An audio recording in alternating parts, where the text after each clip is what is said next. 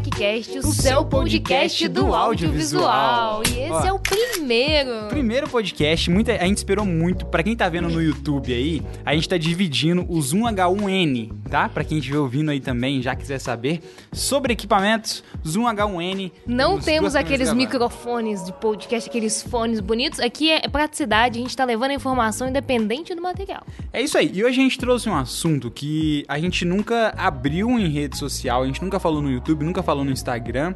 Já citamos em algumas lives, que é o quê? Como que a gente chegou nesse mundo do audiovisual, por onde começamos, o que comemos. Onde vivem, o que fazem, ou o que faziam, né? Sempre fomos ricos, sempre tivemos GH5. É, muita gente acha que a gente já tinha a vida que a gente tem hoje, que nós temos patrocinador, não tem nada disso. Então, a gente quer abrir um pouquinho, tá bem? Já aí, esse espaço aqui tá reservado para os patrocinadores, ainda não temos nenhum, mas se você que está vendo esse vídeo aí em casa quiser, entre em contato com a gente. Isso aí.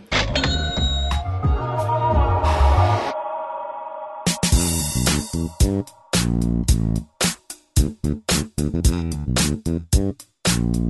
you. Vamos lá, vou começar pela Dani e depois eu falo a minha parte, que eu sempre falo muito, então vou deixar a Dani falar. então, vamos lá, como que eu comecei? Para quem não sabe, quem ainda não tem nem noção, eu sou formada em biologia, ciências biológicas. Sim, uma coisa totalmente aleatória, não foi designer, não foi nada desse, desse ramo. Mas eu comecei e eu queria prestar vestibular primeiro para medicina, só que eu vi que eu não servia para aquilo, que a medicina era só para remédios e tudo mais. E aí eu fui para biologia, eu gostava, sempre gostei muito de animal, sempre gostei muito dessa coisa de cuidar dos bichinhos e tudo mais, de saber sobre o corpo. É, só vou fazer um link aqui que daqui a pouco a gente vai falar sobre também, mas só explica um pouquinho. Qual que é essa ligação de a medicina só aplica remédio? Porque o que foi que você viu aí? É, porque a gente pesquisou um pouquinho, eu pesquisei um pouquinho, né, sobre essa parte do médico, do ser médico. É, para todos os médicos que estão ouvindo ou vendo, é, eu acho a profissão muito foda. Só que eu vi que a medicina do nosso lado, a medicina ocidental, é muito na base de dar o um medicamento, de querer sarar aquela dor e não descobrir o porquê. Então eu não queria ser esse tipo de médico. Então eu fui até para a parte da biologia, tem outras medicinas uh, orientais, mas não chegam, não vão a esse, esse caso. Mas enfim, fui para biologia, amei a faculdade, foi um período que eu amadureci muito, descobri muitas coisas e uma das matérias que eu tinha na biologia chamava TIB, Tecnologia de Informação em Biologia. E aí a pessoa, o que, que você faz nessa matéria? Tecnologia? A gente aprendia a registrar os materiais, então a gente aprendia a tirar foto da planta, do bicho, como tirar foto. Eh, tinha outras coisas de questão de GPS, de geolocalização, mas também a gente tinha essa matéria de fotografia. E foram seis meses da matéria que eu mais apaixonei, que eu estudei, que eu fiquei louca. Depois eu fui monitor, eu fiz um ano e meio de monitoria lá na PUC mesmo. Então a gente tinha assim os armários com as câmeras, as câmeras assim, 60D, eram câmeras bem velhinhas, mas para mim é um universo, assim, totalmente diferente. A gente ficava horas naquele laboratório, eu, a Amanda e eu Vira, a gente, nós éramos as três monitoras e a gente sempre tentava buscar cada vez mais coisas. Era uma época que não existiam LUTs, que não existiam presets. E a gente sempre tentava aprimorar mais a era fotografia. Era tudo em preto e branco, era tudo em preto e branco. Não, não era tudo em preto e branco. Mas a gente sempre tentava aprimorar e ver coisas para passar para os alunos. Então foi uma fase muito legal. Depois eu me formei, fiz um, um, intercâmbio de um ano e meio na França. Lá também eu comecei a ver que eu gostava muito de viagens e de fotografia. E, e você é muito rica, Dani? Você fez um intercâmbio na França? Como é que foi? Não, não. Foi um processo seletivo que eu passei. Era um programa que se chamava Ciência Sem Fronteira. E nesse programa você precisava de uma certa nota, você precisava de ter 70% nas matérias, não repetir. Tinha todas umas questões que. E, e você já parlait francês antes? Não eu, não, eu não falava francês. Eu sabia inglês, espanhol, mas eu não falava francês e eu fiz eu estudei pra prova, né? Foi muito louco isso. Porque tinha que tirar 60, tinha que tirar acima de 60, eu tirei 62. Então foi assim, na média, mas lá eu aprendi muito, aprendi muito francês. Tirei muita foto, aprendi muito também. Eu ganhei a minha primeira câmera da minha mãe, que foi uma D7000 Manicom. E aí, depois disso, eu fiz o meu intercâmbio, eu voltei e eu vi que eu não queria trabalhar com biologia. Biologia é uma área incrível, você pode ser pesquisador, você pode ser professor, tem várias áreas, mas que eu gostava muito dessa parte de fotografia. E lá eu tive a oportunidade de comprar minha primeira lente clara, assim, tinha cinquentinha, mas era a primeira 11 16 28, que eu fiquei encantada com ela. E eu comecei ao mesmo tempo, voltei gordinha do intercâmbio, fui fazer o quê? Esporte, né? Pra emagrecer. Aí entrei pro CrossFit. Foi pra França, comeu muito croissant. croissant. e aí eu entrei pro CrossFit e eu comecei a fotografar fotografar, assim. Eu levava minha câmera num treino, tirava uma foto, tirava outra foto. E as pessoas começaram a falar assim: ah, tira uma foto minha. Ah, hoje vou treinar tarde, Dani. Você quer vir também? Traz sua câmera. Era sempre assim, né? E aí eu comecei a fazer várias fotos. A amizade pelo, pelo audiovisual. É foda isso, né? Eu sei, já passei por isso também. aí eu comecei a fazer algumas fotos de crossfit e comecei a ver que isso poderia ser uma profissão. Aí eu comecei a fotografar esportes. Antes eu fotografava aniversário de criança. Eu lembro que eu fotografei aniversários dos meninos correndo. Nossa senhora. E aí depois eu comecei a ver que a fotografia de crossfit, ela poderia ser um caminho. E eu vi que várias pessoas também estavam fazendo indo. Indo nos campeonatos, indo nos boxes de crossfit, tirando fotos. E foi uma área que foi muito legal. Eu fiquei mais ou menos um ano e meio nessa área, fotografando muito, assim. Fotografei em São Paulo, em Brasília, no Rio. Tudo eu, eu viajava e eu corria atrás dos atletas, fazia pacotes de foto com eles. E nisso surgiu a oportunidade de trabalhar numa TV, numa web TV, que é uma TV pela internet, assim. E aí eu tinha que saber fazer vídeo para trabalhar nessa web TV. E aí eu falei, nossa, mas eu não entendo nada de vídeo. Eu sei que na minha câmera tem um botãozinho vermelho, mas não sei mais nada. Vou procurar então cursos que sejam de vídeo na minha cidade, em Belo Horizonte. Joguei no Google. Coloquei lá, escola de vídeo, curso de vídeo, Belo Horizonte. E aí caiu na escola que o Lucas estava dando a primeira aula dele. E aí eu comecei a ver esse mundo do vídeo. Fiz o curso que durou três meses, não foi o curso? Uhum. A gente fez, eu fiz o curso de três meses e fiquei apaixonada com a questão de você conseguir registrar não só momentos, porque a foto é o momento congelado que eles falam, né? Registrar mais do que congelar momentos. Aquele momento ali é para sempre. E aí a gente começou a fazer vídeos, a gente começou a conviver cada vez mais. E aí eu me apaixonei por ser audiovisual e a gente tá aí até hoje. Falei muito, né? Ah, mas é um resumo. É Vai lá. Como você entrou no audiovisual? É, é, meus pais são filmmakers há, há 40 anos, então para mim foi um passo, assim, sabe? Eles que me deram a GH5.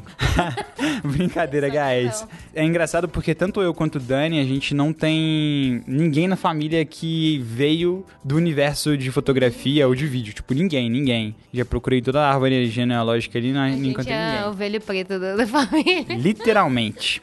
Então, eu, eu sou praticante de parkour já. Esse ano, esse ano passado fez 10 anos que eu sou praticante de parkour. E quando eu comecei a treinar, ainda não tinha uma popularização de câmeras tão grande como é hoje, a facilidade como é para filmar com celular. E como eu, eu, eu, sou de Birité, que é uma cidade no interior de Belo Horizonte, não é do interior, né? É uma cidade vizinha aqui de Belo Horizonte. Quando eu morava lá, tinha poucas pessoas que treinavam parkour. E por eu treinar muitas das vezes sozinho, eu levava o celular da minha mãe, que era um Sony Ericsson, para poder filmar. Então eu sempre filmava os treinos. Na época, eu aprendi o parkour vendo vídeos no YouTube. Então meus treinos eram baseados nos vídeos que eu via. E para ver se estava saindo exatamente igual as pessoas faziam no YouTube, eu filmava também. Você então a gente, confere. é, a gente aprende com cópia, tá vendo? E aí o que que rolou? Eu comecei a gostar de filmar os treinos, porque como só eu treinava, eu queria que mais pessoas treinassem parkour comigo também. Então eu comecei a filmar os meus treinos e postar no YouTube. Se você jogar aí Lucas PKTA 2011, Lê Parkour e Birité também, você vai achar meus vídeos Quantos aí. Quantos inscritos você tinha, né? Eu tinha, sei lá, dois inscritos. por, não era muito por inscrito, sabe? A gente se preocupava muito, essa base, né, o fundamental, a gente se preocupava muito mais com como que as pessoas estavam chegando até a gente, ou de conhecer novas pessoas que treinavam parkour, do que necessariamente por inscrito ou por visualização. E as pessoas comentavam o seu vídeo, tipo, muito bom. Comentava, é. e era só, só a galera do parkour, assim, todo mundo com português muito ruim. Eu tô melhorando agora, cara, comecei a estudar mesmo, mas a gente comentava os vídeos, nossa, eu quero muito treinar com você, conhecer você. Enfim, nessa época eu comecei a consumir muito vídeo de parkour e eu vi que todos os vídeos eram muito bem produzidos, com uma qualidade muito incrível, sabe? Dos gringos ou dos brasileiros? Dos gringos, a grande maioria era sempre gringo Não tinha brasileiro fazendo vídeo de parkour porque não tinha equipamento, né? Não tinha. É, são são poucos. Transição, né? Sim, e são poucos os videomakers da época que faziam algum vídeo de parkour. Na época tinha um cara que eu gostava muito, que era o Takeo, inclusive. Hoje ele estuda cinema lá em Pelotas, Rio Grande do Sul, Rio se não me engano. É. E, e nisso eu vi os vídeos e falava, cara, eu quero saber fazer vídeo tão bem quanto esses caras, porque se eu conseguir passar o parkour, ele mudou muito assim minha forma de ver as coisas. E por eu ser apaixonado com o que o parkour fez comigo, eu falei, cara, eu preciso conseguir passar essa energia que eu sinto dentro do universo do parkour para frente e eu queria usar o vídeo como ferramenta. Eu fotografava muito também, então assim, sempre quando eu falava vídeo também é foto. E algo que eu sempre tentei trazer para minha vida foi não fazer com que só as pessoas do meio entendessem. Porque era muito fácil eu falar do movimento para quem treina parkour. Pra quem tá no meio, né? Quem é. entende já O cara que sabe do parkour, ele entende o que eu tô falando, ele já sabe a sensação. Mas eu chegava em casa, por exemplo, e falava: Nossa, mãe, hoje o vídeo, o, o vídeo, o treino foi incrível, rendeu muito, gostei demais, a energia foi demais, mas eu não tinha o que mostrar. E nos vídeos gringos tinha isso. Então, o que eu comecei a fazer? Estudar para melhorar os vídeos. E o que, que foi estudar? Eu ficava procurando making off de filme. Como, por trás da cena. Como que foi feito? O que, que esse cara fez? Qual a configuração na câmera? Eu achava também, igual todas as pessoas que, que veem meus vídeos hoje, que tinha um preset na câmera que deixava aquela cor incrível. Tinha alguma coisa que tinha alguma coisa, alguma configuração, cara, que fazia tudo dar certo. E não, na verdade eu fui descobrindo que era um monte de pequenos processinhos. Mas foi justamente procurando aí a o miolo que eu encontrei a, a E esse, esse processo de, de procurar é muito legal nessa questão do ser curioso. Eu lembro que quando eu, eu, eu sou especialista em sapo e cobra, então é uma, uma área bem distinta, assim. E eu tinha um amigo que ele fotografa muito, o Rodrigo Tinoco, e ele tirava umas fotos, assim, com fundo branco, sapinho pequenininho lá, lindo. E eu falava, nossa, mas como é que você faz? Você leva o sapo pro estúdio? Ele, não, eu uso um balde. Um balde igual esse aqui que tá no, no, em cima daí. Um balde branco, uma lanterna e fazia foto. Então, assim, você acha que tem algum segredo e às vezes tá na coisa mais simples do mundo. É muito louco isso. Mais simples. Mas foi observando essas coisas e, pesquisando, tipo, como que esse cara fez isso? Como que esse cara fez isso? Eu fui procurando pelos processos, sabe? Hoje, isso também, inclusive, é um grande problema. Inclusive, cuidado videomakers e aspirantes a videomakers, que hoje a gente tá na era aí dos presets, plugins e coisa, tudo de atalho. A gente acha que tem atalho para tudo e a gente acaba não estudando a base, sabe? O fundamento das coisas. Na época não tinha essas coisas, tinha os fundamentos. Obviamente tinha atalho também, tinha plugin, mas entender os fundamentos fizeram com que eu conseguisse evoluir muito melhor na minha carreira. Na minha carreira não, né? Na, nos meus vídeos, porque eu não achava que isso ia ser uma carreira. E eu acho muito legal porque uma coisa que você sempre teve, que eu sempre admirei, foi a questão do, do ser curioso. Então eu não, eu não esqueço desse episódio. Eu lembro que eu cheguei e eu tinha uma 5D Mark III, já era Gerald, já tava fotografando ali, fui comprando a, a, câmera aos poucos, paguei 12 vezes a 5D, eu lembro direitinho. E aí eu cheguei pro Lucas e falei: olha, essa aqui é a minha câmera e tal, que eu uso ele. Nossa, você tem uma 5D, na época você tinha uma 70D. Ele pegou, pegou a lente, pegou com a cinquentinha, fez assim, três cenas que eu fiquei chocada. Eu falei assim, como é que você fez isso? Eu nem, eu nem sabia que fazia isso minha câmera. O que, que você fez? Então ele já sabia mexer na câmera antes mesmo de ter uma na mão de fazer isso. Então, isso eu acho muito legal, essa questão do ser curioso e de ir atrás do fundamento. É, até a GH5, quando eu peguei a GH5, eu já sabia tudo que ela fazia Sim. porque eu ficava vendo o vídeo dela. O Lucas, ele viu todo, ele zerou. Ele zerou a playlist de GH5, né? Ele viu todos os vídeos que tinham. Era, nossa, era muito É, hoje eu falo sempre que todo mundo pergunta, né? Qual câmera começar, qual câmera começar. Cara, estuda o que, que cabe no seu bolso e dentro da, das condições que cabe no seu bolso, você descobre qual é a melhor ferramenta. Mas isso é um assunto para outro Outro vídeo. É.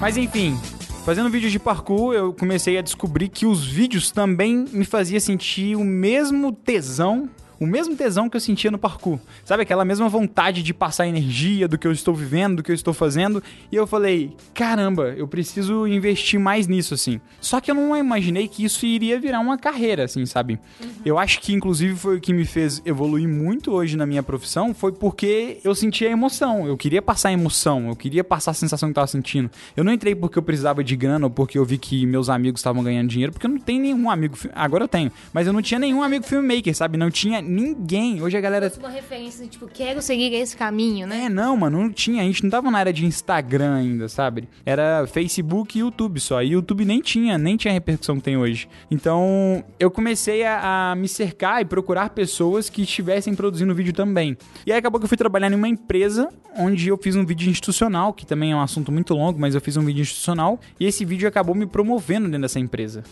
o Lucas, peraí, ele cortou muita parte da história. Ele era menor aprendiz. Ele fez uma, uma colagem ali de um PowerPoint do Movie Maker. É porque olha que rolou.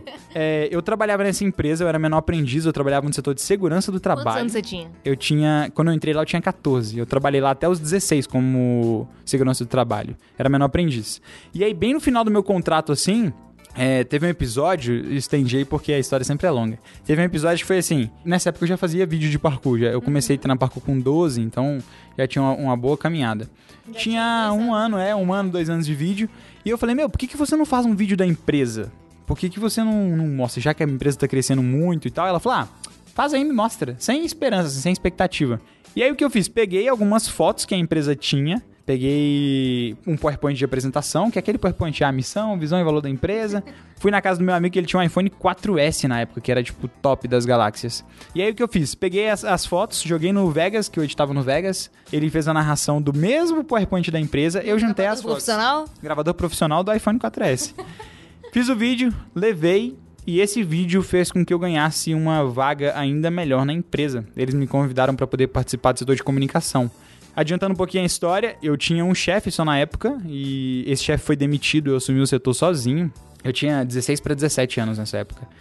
E aí, logo quando eu fiz 17 anos, já tinha 10 meses que eu tava seguindo nesse setor sozinho. O que aconteceu? Começou a greve no mercado da engenharia, eles mandaram uma pessoa embora pro setor. Isso era você, você. Comunicação era só eu. E aí foram me mandar embora também. E nisso, meu, fui pra Ouro Preto e descobri que eu fiz uma foto de uma menina, tá, mozão? Que eu achei. Achei ela gatinha, falei, vou fazer uma foto dela pra impressionar, né? Chego lá e mostro a minha fotinha pra ela. E eu descobri que ela trabalhava na escola de fotografia. Mas isso, você já tinha sua câmera. Eu já tinha minha câmera, que quando eu fui fazer o vídeo pra empresa, eles perguntaram se eu ia fazer com uma qualidade melhor. Então, eu falei, pô, não tenho câmera. Aí minha chefe tirou no cartão de crédito dela. Eu lembro até hoje, paguei 10 vezes 250 reais uma T3i comprada no Oiapoque, que é tipo um shopping China que tem aqui em BH. E aí nisso, comecei a filmar, fotografar, comecei a, a procurar coisas sobre o mundo do audiovisual. Quando eu cheguei nessa escola de fotografia, só pra vocês entenderem como é que o meu caminho cruzou com o da Dani, eu comecei a fazer aula lá. Fiz três meses de aula, eu peguei todo o acerto que eu vim da outra empresa de engenharia, investi e comecei a fotografar, aprender a fotografar. Só que como eu sempre gostei muito de mostrar a emoção que eu sentia das coisas, eu sempre falava, caramba, hoje eu fiz... Eu não deixava pra estudar só quando eu tava na escola. Eu fazia as coisas fora também. Você fazia o 110%, né? Como coisa que a gente fala muito É. aqui. E aí fiz, comecei a fazer foto, comecei a fazer alguns vídeos durante as aulas. E mostrei pros donos da escola. Meu curso acabou, eles me convidaram pra poder ser tipo um monitor, sabe? Eles falaram, ó, a gente tá começando um programa de monitoria aqui, porque se você quiser começar, pra você ser monitor, você já tem um conhecimento mais avançado e tal.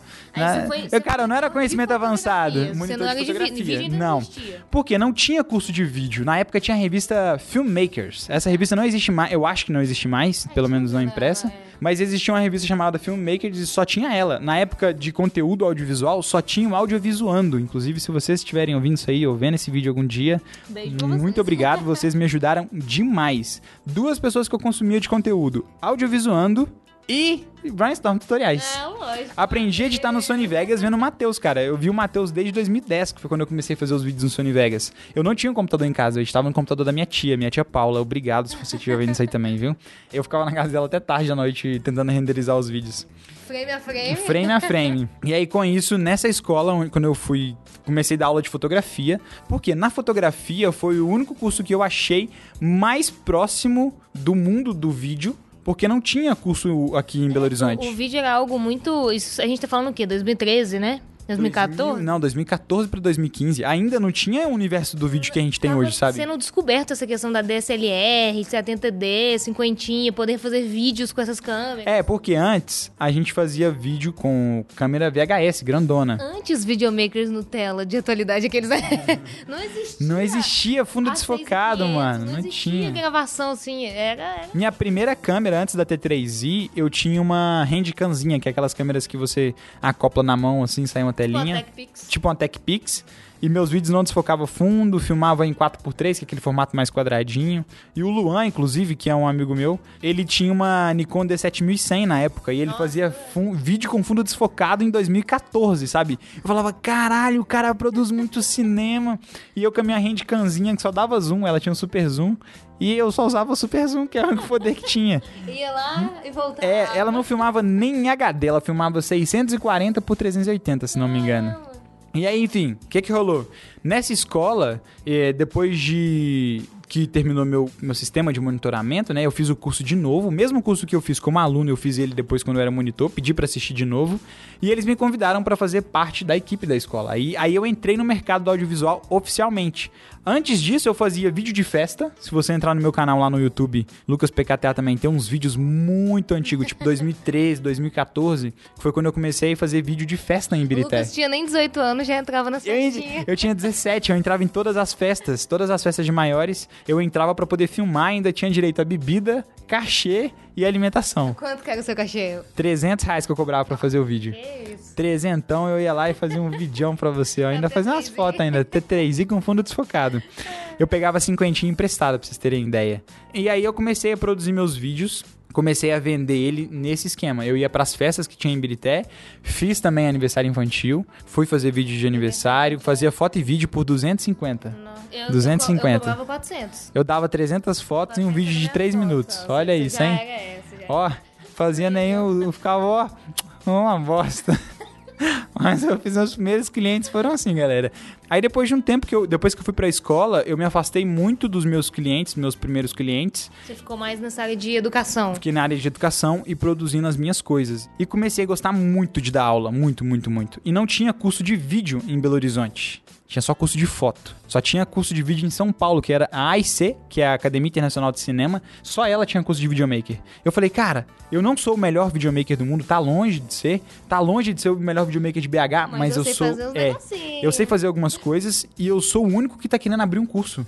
Sabe? Ou que vai botar em prática. É porque é muito louco isso, porque a gente tem muitas pessoas que fazem vídeo, que tem uma produtora, e poucas pessoas querendo ensinar, né?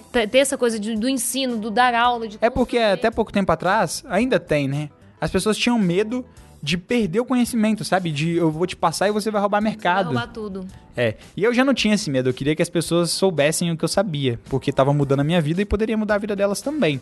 E aí eu comecei a, a investir mais em vídeo, demorei, mas consegui abrir o meu curso de vídeo oficial na Metrópole, na época, uma escola chamava Metrópole, Escola de Fotografia.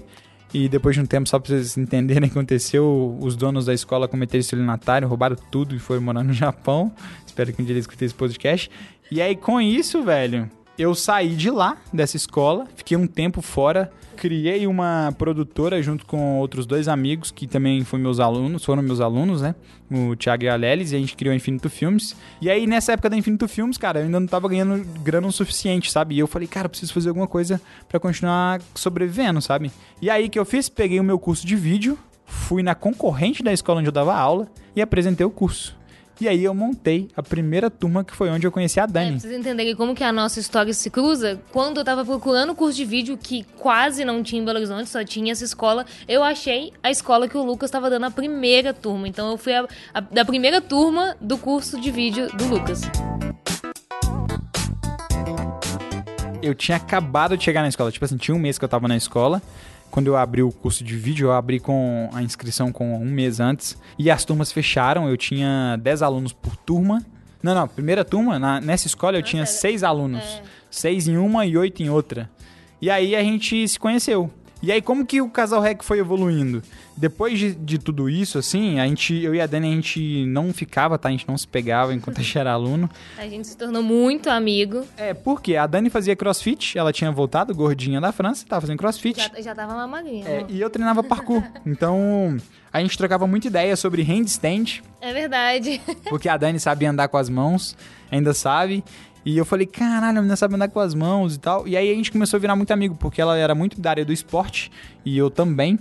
E eu E- gostava muito de tirar. é, o que o Lucas sentia fazendo os vídeos de parkour, eu sentia fazendo foto de esporte, essa fotografia de passar emoção. Então o CrossFit tem muito essa coisa de bater o PR, de se superar. E, e eu pegava essa emoção, eu tirava essa emoção com a foto. E aí teve até um trabalho que, que eu te contratei, você lembra disso? Eu ia fazer um. Eu ia fazer um campeonato. E aí eu falei assim, Lucas. ofereceu o vídeo. É, eu falei assim, se você pode fazer um vídeo do campeonato, porque eu, eu sou amigo do cara que dá a marca, não sei o que e tal. Aí ele passou o orçamento do vídeo dele, aí eu conversei com o cara, acabei fechando, e foi um trabalho que eu contratei o Lucas. Olha só, amor, você foi meu frila. Muito doido. Que louco, a Dani vai fazer foto e fazer vídeo. É. Esse vídeo foi pra uma empresa chamada Focus. Focus, é, de equipamento de crossfit. É. E aí o que rolou, guys? Nisso a gente foi estreitando os nossos laços, porque a gente tinha muito trabalho que a gente trocava, a gente foi virando muito amiga da Dani, tinha muito equipamento.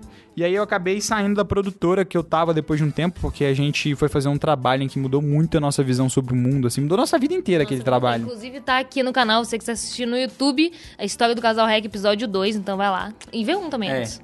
E aí, meu, foi assim que eu cheguei no mundo do vídeo e cheguei até aqui nesse podcast. A gente se encontrou, virou o casal REC depois de um tempo, começamos Hoje a viajar. temos três anos de casal REC e de relacionamento também, então... O casal REC não foi a gente que escolheu o nome, se vocês quiserem saber aí. Eu e a Dani, eu sempre filmei tudo antes do casal REC aí de vocês verem. Como eu falei, eu comecei filmando por causa do parkour. Eu filmava, sempre fui muito de filmar a minha vida, assim, porque eu sempre achei o mundo muito louco e falei, cara, eu quero documentar tudo porque o mundo é muito louco. Bom ou ruim, ele é muito louco. E aí, quando a gente saiu uma vez, fizemos uma viagem. Eu e Dani, a gente tava filmando toda hora e o pessoal, olha lá, toda hora fica filmando, toda hora, Ah, filma os tudo. hack. Ô, os rec, ó, o casal rec, ô, casal rec, vambora. A gente nem era casal ainda, a Dani odiava. É, ô, casal rec, a gente tava se pegando. Eu fui fazer uma foto com a Dani abraçada, ela tirou minha mãozinha da cintura dela, acredita? Mas, mas é aí, aí que rolou. A gente nessa ficou falando casal rec, casal rec, o casal rec surgiu, a gente queria passar emoção tanto nos nossos vídeos quanto nas nossas fotos. Então, pra você que ouviu o podcast até aqui, depois a gente Até contar toda essa história, é, hoje a gente tem o nosso curso que a gente ensina sobre produção audiovisual, tanto pra quem quer produzir com o celular, quanto pra quem quer aprender sobre o movimento de câmera Um beijo pra todos os alunos que estão aí vendo a gente, ou ouvindo. ouvindo a gente. E vocês também são muito importantes na nossa vida. E agora a gente quer só viver produzindo conteúdo, a gente quer ajudar as pessoas a encontrar também a vida delas, porque o que eu e a Dani a gente, sente hoje é que a gente se encontrou, cara. A gente se encontrou, o fato de ter se encontrado e ter escutado o nosso eu interior, embora pareça muito filosófico isso aí, é algo muito importante, velho, que as pessoas ignoram, sabe? É, é o óbvio que a gente ignora. E, e é muito legal porque é, eu passei por essa transição de carreira e a gente vê que o videomaker é uma profissão muito recente. E a gente conseguir despertar isso em outras pessoas é, é muito maravilhoso. As pessoas veem e ficarem fascinadas e querem cada vez mais e saber como ingressar. Então a gente tá hoje querendo fazer esse papel de achar o propósito na vida das pessoas, fazer as pessoas serem melhores através do que a gente faz, que a gente é ensinando vídeo. Então, É. é um pouquinho do propósito aí desse podcast. E a ideia é que você que esteja escutando aqui também, cara, se você ainda não é videomaker e você quer ser, que você tenha paciência de se encontrar, sabe? Mas que essa paciência venha ao longo do tempo ser um alerta, assim, de o que, que você tá fazendo, o que, que você tá vivendo, é o que você realmente quer. Porque a gente quer mostrar cada vez mais que se você se escutar, cara, a sua vida muda muito. Embora dá medo, vai com medo mesmo, pra qualquer coisa. E assim, a nossa, a nossa vida é hoje a gente tá num lugar que a gente ama fazendo algo que a gente ama de paixão, mas não foi sempre assim, foi sempre uma descoberta, um dia após o outro. Então a gente tá. O Lucas, quanto tempo você faz vídeo e tá nesse meu Desde 2009. 2009, eu comecei a fazer vídeo assim em 2017, mas foto eu comecei desde 2013. Então é é uma caminhada longa. Hoje o mundo tá muito rápido, tá tudo muito rápido, mas entenda que calma. Sabe, tem muita coisa pra aprender, não queira fazer atalhos, não queira chegar tão rápido, porque a caminhada é o mais legal. É, e é algo muito importante, cara, que é uma armadilha muito grande hoje do, da era que a gente tá vivendo. Cuidado pra você não olhar pra caminhada do outro e achar que é sua obrigação seguir aqueles mesmos passos, que você não tá evoluindo, que você tá muito parado, porque sem querer você faz isso, sabe? Então se concentra no que você realmente tá vivendo. Ah, eu quero transi eu quero sair da, da minha profissão e ir pra videomaker. Faz uma programação, estuda pra ver direitinho o que você quer. A profissão é incrível, tá? Pra quem tá ouvindo aí pensando se deveria começar ou não, é incrível. A nossa vida mudou muito porque a sua percepção de ver o mundo muda. Você consegue muito aproveitar mais os lugares. E o mercado tá cada vez melhor. O mercado melhorou muito de dois anos pra cá, O cara. vídeo virou e hoje todo mundo precisa de vídeo. A gente vai falar isso em outro podcast, mas é, galera, sigam esse caminho. É, se você quer, se você é aquilo, se você tá na dúvida, mas assim, com calma, cautela e programação. Acho que esse é nosso nosso ensinamento do podcast de hoje. Guys, a gente vai ficando por aqui. Estamos aí já com 31 minutos de Eita. podcast. Obrigado você que veio até aqui. Eu queria fazer uma declaração aqui que eu queria muito fazer um- esse podcast e tá sendo uma quebra de barreiras pra mim, porque se você está ouvindo, você vê que eu tenho a língua presa, então é mais uma quebra de barreira que eu quero cada vez mais conseguir passar a mensagem, uma coisa que o Lucas sempre fala pra mim é que a mensagem é mais importante do que tudo. Então, vocês vão ouvir essa língua presa aí por muitos capítulos. Só um adendo aí antes da gente encerrar. É legal porque no início do Casal Rec a Dani não falava nos vídeos. Ela tinha vergonha. Vergonha. Ah, não, eu tenho a língua presa. Todo mundo fala, eu falei, mozão, você fala quatro línguas. O que, que as pessoas vão se importar de você ter a língua presa? E hoje ela tá aqui, meu. Ela fala mais do que eu até. Adoro. Então, é muito legal. Espero que vocês tenham gostado. Se você tá ouvindo aí no Spotify, Deezer, qualquer coisa do tipo. Beijo. Pra você. Beijo pra você. Grande abraço, tenha um excelente dia, uma excelente noite. Faça uma excelente semana e até o próximo Hack. E até o próximo RecCast, o seu podcast do, Do audiovisual. Fui!